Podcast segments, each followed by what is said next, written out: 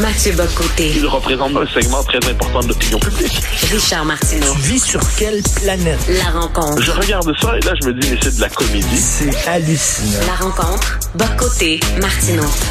Devrait-on faire moins d'enfants pour sauver la planète? C'est la question que pose le devoir aujourd'hui, hein, le prion en Église du mouvement woke, le devoir aujourd'hui sur sa première page. Et là, euh, le texte euh, débute comme suit. La question est pour le moins délicate. Non, la question n'est pas délicate. La question est stupide. N'est-ce pas, Mathieu? Ah ben absolument. Moi, je vois ça et là, je, je trouve ça assez amusant en fait. Parce que si on veut poser la question de la surpopulation mondiale, c'est une question en tant que telle qui peut se poser l'explosion démographique de l'humanité. Mais c'est pas de ça dont il est question ici. C'est cette idée que l'humanité serait en quelque sorte en trop sur cette planète, qu'elle handicaperait la planète, qu'elle serait une forme de, virus sur la planète qui dévorerait la planète, qui vivrait à ses dépens et dont on devrait en quelque sorte modérer les ardeurs pour sauver la mère Gaïa. Mais il y a quelque chose d'un peu étrange là-dedans, c'est qu'on présente finalement la planète comme le corps vivant authentique sur lequel l'humanité n'est qu'un élément parmi d'autres. On est à des moments du, vivant sur Terre, mais on, peut, on, pourra s'en passer. L'humanité devrait-elle considérer qu'elle est de trop sur Terre? C'est absurde c'est absurde, mais ça nous en dit beaucoup sur un certain écologisme qui considère finalement que l'humanité, et c'est ça le problème, que l'humanité est de trop. La question qui devrait habiter les écologistes, c'est comment s'assurer que la planète soit possible, puisse accueillir des sociétés durables d'êtres humains qui vont être capables de traverser les, décennies, les siècles, les millénaires. Bon, ça c'est une question sérieuse. Mais la question de savoir si l'humanité est trop, et si finalement on doit se libérer de nous-mêmes pour libérer la planète, c'est comme si on prêtait une, humanité, une, forme d'intention, des réactions, des, hum, une sensibilité à, la Terre, qui est quand même, est-ce que j'en sais, un caillou dans le cosmos? Et là, finalement, mhm. ah, s'il faut choisir entre l'un et l'autre, eh bien, c'est l'être humain qui doit dégager. Il y a quelque chose dans le simple fait de poser cette question qui est un peu lunaire. Et, écoute, la décision de ne pas avoir d'enfant, moi, je respecte ça. Euh, je trouve qu'à un moment donné, euh, c'est très correct. Il faut pas juger les gens. Il y a toutes sortes de raisons pour pas avoir pas avoir d'enfant. Mais euh, je veux pas avoir d'enfant parce que je veux sauver la planète. C'est pas une raison, ça. Voyons. voilà, c'est deux registres il y a le registre individuel. et là-dessus, pour vrai, ça, je me mêle pas de la vie de personne. Des gens peuvent vouloir ou non des enfants, ça leur appartient. Euh, quelquefois, ils en veulent, ils peuvent pas. C'est compliqué, ça. Moi, je fais la morale à personne. Mais une société qui déciderait d'interrompre sa reproduction parce qu'elle se jugerait excédentaire sur Terre est une société dévorée par le principe de mort. C'est une société qui ne veut plus vivre. Là, c'est plus un choix individuel à respecter. C'est une société qui fait le choix délibéré de son interruption. Bon. Et là, si on décide d'en rajouter à ce compte-là, s'il y a trop d'humains sur Terre, mettons, là, j'ai pas l'impression qu'en dernière instance, ce sont les sociétés occidentales qui sont les plus pesantes sur le climat aujourd'hui. Ce qu'on doit avoir comme mhm. réflexion, c'est pas de savoir qui est trop comme humain. C'est absurde. De qui va décider euh, qui au liquide, qui est trop, qui doit cesser de se reproduire, qui, qui aura la, la, mission de dire à une personne t'as pas le droit d'avoir d'enfant euh, ou faut pas que t'arrêtes parce que la planète veut pas? La question qu'on doit se poser, c'est quels sont les pays qui ont l'empreinte, la plus lourde sur la planète aujourd'hui, l'empreinte écologique la plus lourde sur la planète? Ça, c'est une vraie question. Mais ce qu'on découvre, c'est que c'est pas nécessairement les sociétés occidentales qui sont les plus pesantes aujourd'hui sur le cours de la planète. Mais la névrose, la névrose qui consiste à dire qu'on doit s'abolir pour la planète, elle est en Occident. Alors moi, je, je, qu'un pays a un milliard et, plus, et plus de, gens comme la Chine, ou qu'on soit un petit 8 millions comme le Québec, aucun n'est plus digne que l'autre. La question n'est pas Mais s'il y a des pays qui doivent faire de plus grands efforts pour être capables de s'adapter à la transition écologique, aujourd'hui, quoi qu'on en dise, c'est le Brésil, c'est la Chine, c'est l'Inde, c'est les États-Unis.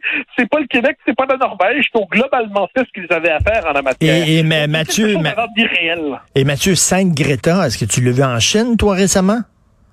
Ah, parce que Sainte Greta est là pour culpabiliser des Occidentaux d'exister. Et ça, tout ça est un mouvement interne aux névroses psychologiques et idéologiques de l'Occident. Et, j'y reviens parce que c'est fondamental. C'est-à-dire l'effort écologique, tous en conviennent, il est nécessaire. La question de la ce qu'on appelle l'explosion démographique, c'est une vraie question. Parfait, on va en parler. Mais, mais la manière dont on en parle, c'est qu'on est sur le mode de la culpabilisation religieuse. On est dans cette espèce d'idée d'un péché radicalisé qui nous pousse à vouloir nous abolir pour nous délivrer du mal. Et c'est ça. Et c'est pour ça qu'il faut aborder l'écologisme comme un phénomène religieux. C'est-à-dire, non pas l'écologie, mais l'écologisme comme mouvance. C'est-à-dire, tout le langage du religieux est présent. Confessez-vous, faites pénitence, sinon vous allez avoir des sanctions qui viennent de la sainte planète et ainsi de suite. C'est tout un langage un peu étrange qui relève dans les faits de l'imaginaire religieux, mais qui se maquille ou qui se prétend se présenter dans le langage de la science. Et puis là, on le voit, mais on le voit de manière un peu gênante sur cette affaire-là, c'est que là, on normalise cette idée qu'une société, j'y reviens, doit s'interrompre. Peut-on savoir quelles sociétés sont trop? Peut-on savoir qui aura le droit dans ce scénario-là de se reproduire? est-ce qu'on va la politique d'un un seul enfant comme en Chine? Euh, qu'est-ce qu'on fait? Euh, tout ça, il y a quelque chose là-dedans qui, qui, qui témoigne d'une forme d'instinct de mort, en fait. nos sociétés se sont convaincus d'abord et avant tout qu'elles avaient fait le plus grand mal mmh. au reste de l'humanité. Donc là, euh, il faut, faut, se décoloniser à l'extrême aujourd'hui en disant que l'Europe n'aurait jamais dû s'étendre et puis l'Europe aurait jamais, jamais, jamais dû faire son développement industriel, donc l'Occident. Puis ensuite, on n'aurait pas dû proposer nos normes à l'ensemble du monde d'une manière ou de l'autre.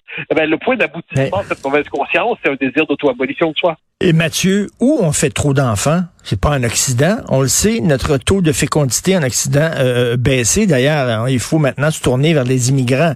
On fait un enfant, deux enfants maximum. Les familles nombreuses, maintenant, c'est très rare en Occident. Ce sont dans les pays du tiers-monde où on fait beaucoup d'enfants. Ah ben oui, mais là, c'est que là, c'est un discours qui est manufacturé, qui est confectionné pour parler aux Occidentaux, et qui, mais, mais qui, dans les faits, euh, fait fait pas sur la question d'une surnatalité, entre guillemets, qu'il y aurait dans les pays du tiers-monde. Mais puisqu'on est dans cette logique que l'Occident est coupable de tout et qu'on ne peut s'adresser aux populations ailleurs dans le monde en leur disant pourriez-vous, s'il vous plaît, euh, parce que c'est ce qu'on dit finalement, euh, on va être logique, mais pourriez-vous en Chine, en Inde, tout ça, en Afrique, faire moins d'enfants? La prochaine explosion démographique, ça va être en Afrique. Euh, est-ce qu'on va aller dire aux Africains, pourriez-vous essayer de vous s'il vous plaît? vous en faites un peu trop?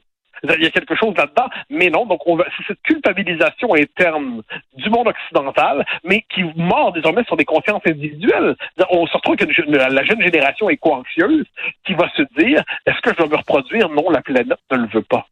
Mais, bon, comme si on, prêtait une forme d'intention à la planète, comme si finalement le climat était notre nouveau dieu, une espèce de moloch vert et écologique auquel on devait se sacrifier en sacrifiant son désir de se reproduire, son désir de se perpétuer, son désir de se poursuivre, parce qu'apparemment sinon on, heurterait les, équilibres écologiques globaux. dire comment aborder ça autrement qu'à la manière, je le dis, d'une névrose, parce qu'on n'est pas ici dans le souci d'environnement, de la transition écologique, du développement des moyens technologiques pour être capable de diminuer l'empreinte carbone et tout ça. Non, c'est pas de ça dont on parle ici. On est en train de parler de, on est dans une exploration des, des appelons ça des troubles psychologiques à échelle civilisationnelle d'un monde occidental qui ne sait plus exactement pourquoi il existe. Mais c'est presque un phénomène religieux. L'écologie poussée à bout comme ça, comme n'importe quelle idéologie poussée à bout, devient une forme de religion. Ben, absolument. C'est moi, c'est pour ça que là-dessus j'aborde. C'est une question qui m'obsède toujours. Hein. Euh, comment aborder ce qu'on appelait les religions politiques au XXe siècle. Les religions politiques, comme disait Aaron, ce sont les les grandes doctrines qui ont récupéré les énergies religieuses euh, qui existaient auparavant dans l'humanité, puis ils ont canalisé quelquefois en doctrines qui étaient plus canalisées vers l'au-delà, mais vers le, notre monde. Donc, c'est le faire le paradis sur Terre. Bon, le paradis sur Terre des communistes et la société sans classe qui vient par la Révolution. Le paradis sur Terre des uns et des autres. Ben, le nouveau paradis sur Terre, en un sens, c'est l'humanité délivrée de l'humanité. Et les, une forme de, il y a dans une pulsion régressive qui consiste à dire, on, ce qu'on va faire, on faire un avec le cosmos. Hein, c'est cette forme d'animisme, de nouveau paganisme. On va reconnecter avec le cosmos, on va reconnecter donc avec Gaïa, on va reconnecter avec la planète l'humanité va cesser de troubler l'harmonie planétaire, l'harmonie environnementale et écologique planétaire. Et à travers tout cela, ce que nous allons faire, c'est une espèce d'humanité régénérée. Et puis là, on le voit dans des rituels funéraires. J'ai eu l'occasion d'en parler à quelques reprises, où certains disent, ben, il faut effectivement cesser d'enterrer les corps, il faut cesser de euh, ci et ça. Ce qu'il faut désormais, c'est la création, puis être, se servir d'engrais pour faire pousser un arbre. Mm. Ouais. OK. Donc là, on voit qu'il y a cette espèce d'idéologie euh, qui finalement pousse à l'extinction de soi. C'est le retour à l'unité cosmique. C'est intéressant comme phénomène à analyser, mais certainement pas comme, comme société dans laquelle vivre. Ce qui se voit à travers ça, société, une civilisation en fait qui ne croit plus en elle-même et qui cherche différentes manières de s'abolir et Oui. les trouver. qui ne croit plus en elle-même. Et ça, tu as tout à fait raison, parce qu'une des raisons d'avoir des enfants, il y a toutes sortes de raisons pour avoir des enfants, mais une des raisons, c'est que tu foi en l'avenir, tu foi en l'humanité. Tu trouves que l'humanité doit continuer. Euh, T'espères que tes enfants vont améliorer le monde, qu'ils auront une vie meilleure que toi. Il y a, il y a un côté de se, tu sais, de se transcender, de se dépasser, de bon. Ah ben, et là, et là, les autres nous demandent de, de, de, de mettre la clé là-dedans? Mais c'est une forme d'immortalité. Hein. Par exemple, Ben oui. On s'immortalise en, en, en, pour, en assumant sa- son rôle dans la chaîne des générations, la chaîne des siècles. Bon, ensuite, comme je dis, personne n'est obligé là-dessus. Moi, je fais la morale à personne. Non. Chacun a une histoire compliquée. Sur ça, je, je, je suis pas de ceux qui culpabilisent les consciences individuelles. C'est quand on rencontre quelqu'un qui n'a pas d'enfant, je pas le genre à dire, bon, mais quand est-ce que tu vas en avoir? C'est- pas comme ça que ça se pose. Ben. Mais une société qui, les signaux qu'elle envoie, ça ne peut être que des signaux pour se perpétuer. Et c'est à ce moment-là que cette espèce d'écologisme relève d'un trouble de civilisation qui euh, est tenté par le désir de s'abolir soi-même. Euh, et c'est, euh, on le voit donc une volonté d'abolir son histoire, d'abolir sa culture. Et là, ben, c'est finalement s'abolir dans, dans, dans, dans la participation générale à l'espèce. Et nous, on voudrait s'abolir pour cesser de faire du mal à la planète. C'est, c'est une, c'est l'exploration d'un, d'un voyage dans une espèce d'intelligence retournée contre elle-même. Et c'est à ça que sert, l'écologisme aujourd'hui. Et au- au-delà de cette question-là, je lisais ça en page couverture du, du Devoir. D'ailleurs, j'étais très content quand tu m'as euh, envoyé ton sujet. Je dis, oh oui, oui, oui. Parce que en lisant ça, je me suis dit, où, on peut lire ce genre de texte-là, sinon que dans le Devoir? Tu sais, ça s'en dit long aussi sur ce que le Devoir Ah, est devenu. a- c'est pas la première fois. hein. Il y, a, il y a quelques années, le devoir avait fait un truc là-dessus. Et puis on nous expliquait, euh, je ne me rappelle plus qui avait fait sur le papier, mais en gros, on nous expliquait que ceux qui refusaient le suicide démographique de l'humanité étaient d'extrême droite. Bon, OK. Donc là, je vais vous expliquer. Vouloir avoir des enfants comme peuple, c'est pas d'extrême droite. Je, vous rassure. Mais bon, sachant qu'aujourd'hui, tout ce qui tranche avec le discours général finit par être d'extrême droite, bon, encore une fois, on voit à quel point les mots ne veulent plus rien dire. Ben, heureusement, dans le Devoir, aujourd'hui, il y a aussi la chronique de Christian Rioux. Ah, Excellente. est indispensable. Sur De Gaulle. Euh, J'imagine que tu l'as lu, bien sûr. Oui, puis, ah, oui, mais euh, moi, surtout, c'était une semaine très gaulliste ici en France cette semaine. hein. Et euh, c'était assez amusant parce que là, c'était, il faut dire, c'est rare qu'on célèbre le 51e anniversaire de quelque chose, mais puisqu'on est dans la veille d'une année présidentielle, tout le monde cherchait par la, célébration du 51e anniversaire du départ du général, eh bien, c'était l'occasion de chacun dire son rapport à son héritage. Chacun cherchait, à être le plus gaulliste de la bande, et ça nous montre à quel point De Gaulle est devenu ici un, mythe politique que chacun cherche à s'approprier pour euh, marquer la prochaine étape de l'histoire de France. C'est ça, ce que j'ai entendu, c'est que le, ça a que ce qui circule, c'est que Zemmour annoncerait sa candidature à la présidentielle à Colomber les deux églises. Ouais, après, si- la rumeur, c'était qu'il l'a- qu'il l'aurait annoncé le jour de la mort du, de la mort du général, mais finalement, c'est le seul à pas avoir fait des, euh, des sparages autour de cette, cette journée-là, comme s'il avait, c'est amusant, comme s'il avait une- tendu une forme de piège au, au système politique en disant, bon, vous vous agitez tous, moi aujourd'hui, je suis dans le recueillement. Bon, on verra bien. Mais, euh, mais c'était la rumeur qui circulait, donc tous se sont mobilisés. Emmanuel Macron a fait un discours le soir sur l'état du pays et la suite des choses.